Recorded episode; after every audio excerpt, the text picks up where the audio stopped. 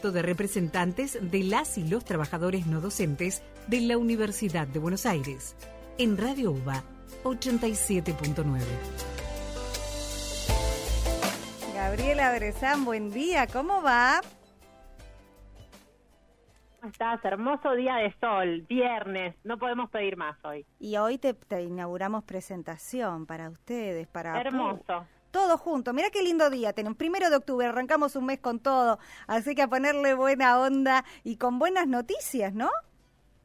Sí, es así. Arrancamos con buena onda y buenas noticias. Empecemos hablando, si querés, de turismo, que tiene que ver con este, con este mes de octubre. Em, el fin de semana que viene, fin de semana largo, y la Secretaría de Recreación y Turismo de Apuba hizo una propuesta para viajar, para escaparnos unos días de esta gran ciudad. La propuesta tenía distintos destinos, ¿no? Desde Merlo, San Rafael, Villa Carlos Paz, eh, también Mar del Plata, Villa Gesell. Bueno, mucho de todo esto ha sido vendido. Muchos compañeros y compañeras eh, necesitaban indudablemente hacer una escapada, así que se sumaron a esta propuesta.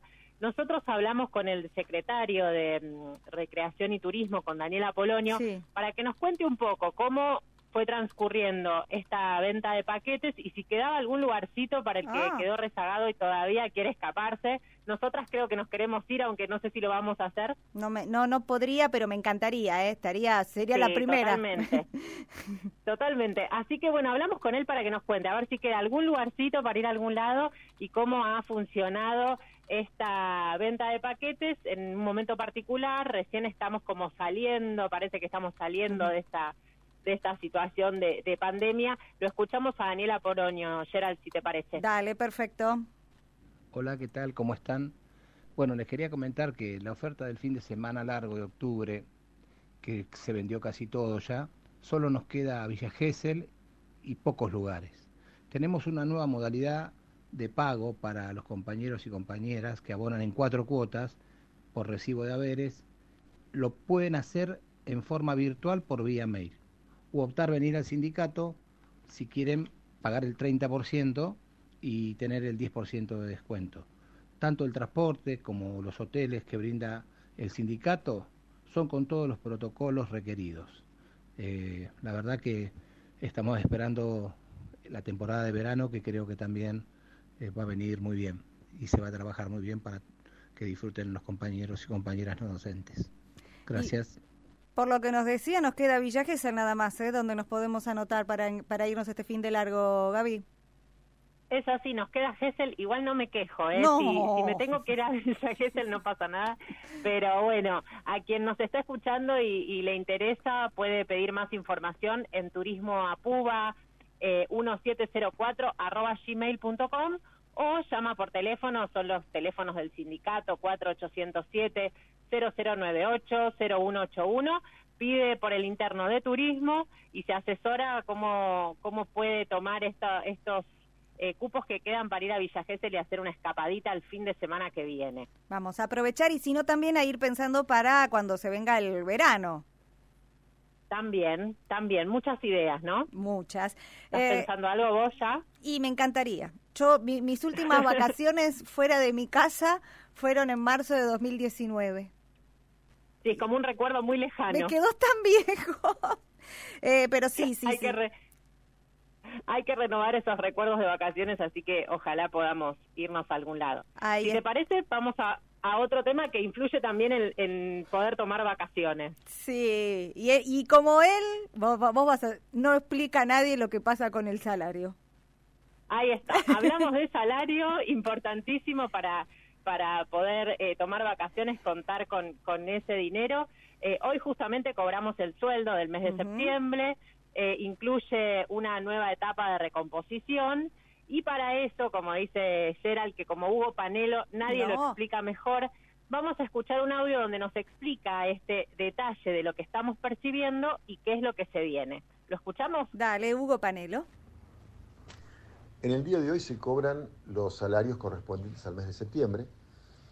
Estos eh, haberes incluyen una nueva etapa de recomposición del Acuerdo Paritario 2021 es una recomposición del 6%, como todos los porcentajes se calculan siempre sobre los básicos de referencia, que son los de marzo de este año, de marzo de 2021.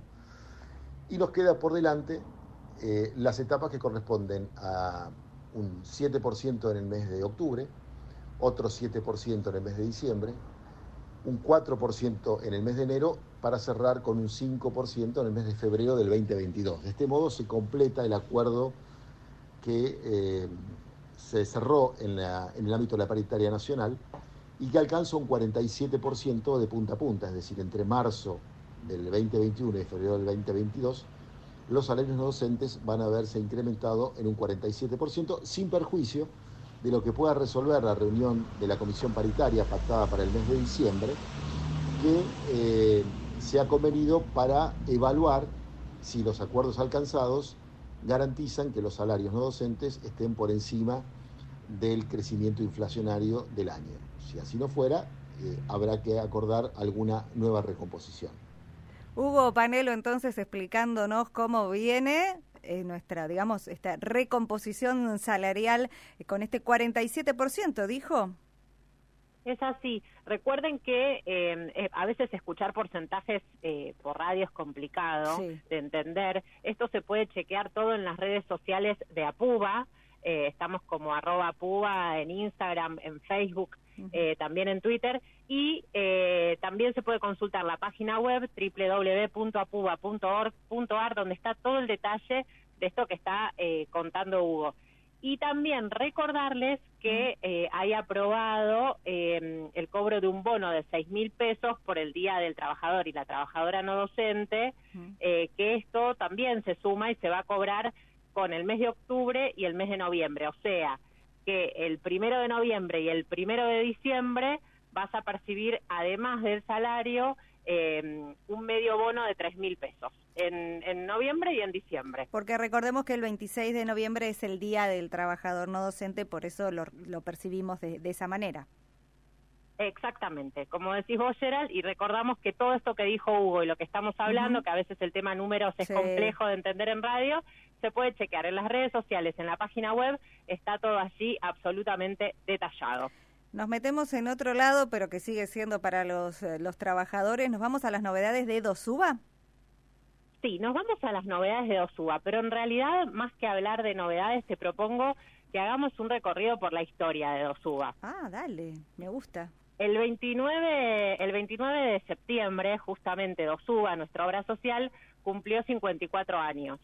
Mm. Celebramos eh, el aniversario, la verdad, hoy más que nunca, porque durante este tiempo de pandemia junto a otras eh, instituciones asistenciales de la universidad, eh, fueron quienes eh, dieron respuestas, las respuestas más importantes a, los afiliados, a las afiliadas, poniendo el cuerpo, ¿no? Ante esta pandemia de COVID-19, que como decíamos al principio, ahora parece estar dándonos una tregua. Al menos eso parece, esperemos que, sea así.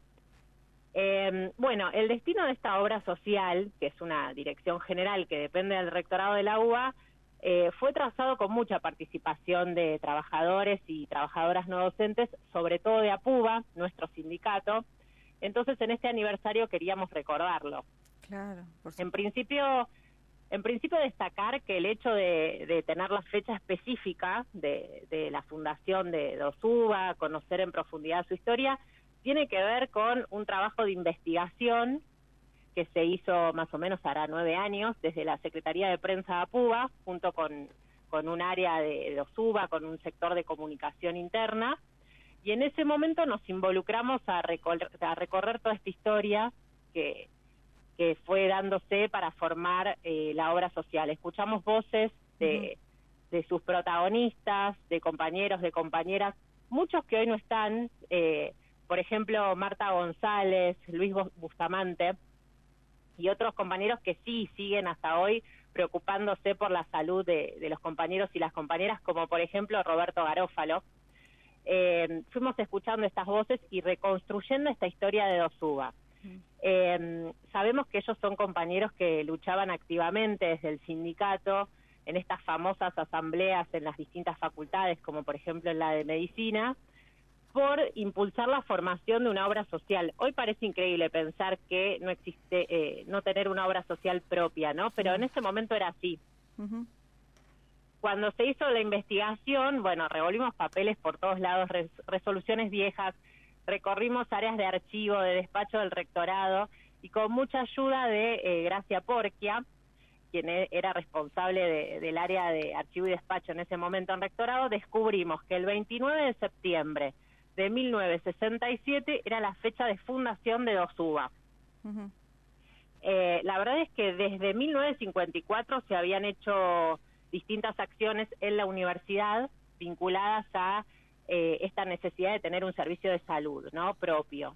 Desde sectores pequeños que daban asesoría eh, hasta algún intento en algún momento de que mm, eh, los trabajadores y trabajadoras, docentes y no docentes, se afiliaran a la obra social del Ministerio de Educación, que en ese momento se llamaba DOSME. en el 66 eh, el rector era Luis Botet, y en ese momento le encarga al decano de medicina y al secretario general eh, de la universidad que hagan un proyecto de creación de una obra social propia de la UBA. Y recién el 29 de septiembre de 1967 se crea la obra social de la Universidad de Buenos Aires. Y en ese momento su objetivo era eh, crear una obra social para el desarrollo de un plan permanente y progresivo de seguridad y bienestar social destinado al personal docente y no docente. Ahí surge DOSUBA y recién en 1968 pasa a llamarse DOSUBA en realidad porque DOSUBA tiene que ver con ser una dirección de obra social. Mm. Así que ahí adquiere su nombre, se, la, se, le, da el carácter de dirección, adquiere el nombre de, de, DOSUBA, con un primer director general que se llamó eh, Diego León Perazo. Y cuando lo entrevistamos, a, a, Perazo nos contaba que cuando arrancó Suba tenía tres empleados.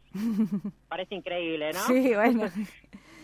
tres empleados y tres prestadores, que eran los hospitales universitarios, Rofo, Lanari y como pilar fundamental el hospital de clínica. Y claro, que era como me imagino lo más fácil de encontrar rápido.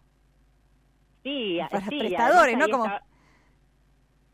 Totalmente, sí, sí, era eh, empezar al principio eh, usando y tomando la colaboración de lo que teníamos en la propia universidad. Así que el clínica es fundamental. Y en, bueno, recién en 1971 Dosúa se muda a la sede que está en Uriburu 870, 860, perdón, donde hoy se encuentra. Eh, y eh, bueno, esto es un poco, la verdad que se puede contar un montón de cosas, estos son algunos de, los hitos fundamentales. Y eh, queríamos contar que, bueno, desde que se creó Dosuba, APUBA lo, luchó muchísimo, ¿no? Por tener participación activa en la obra social.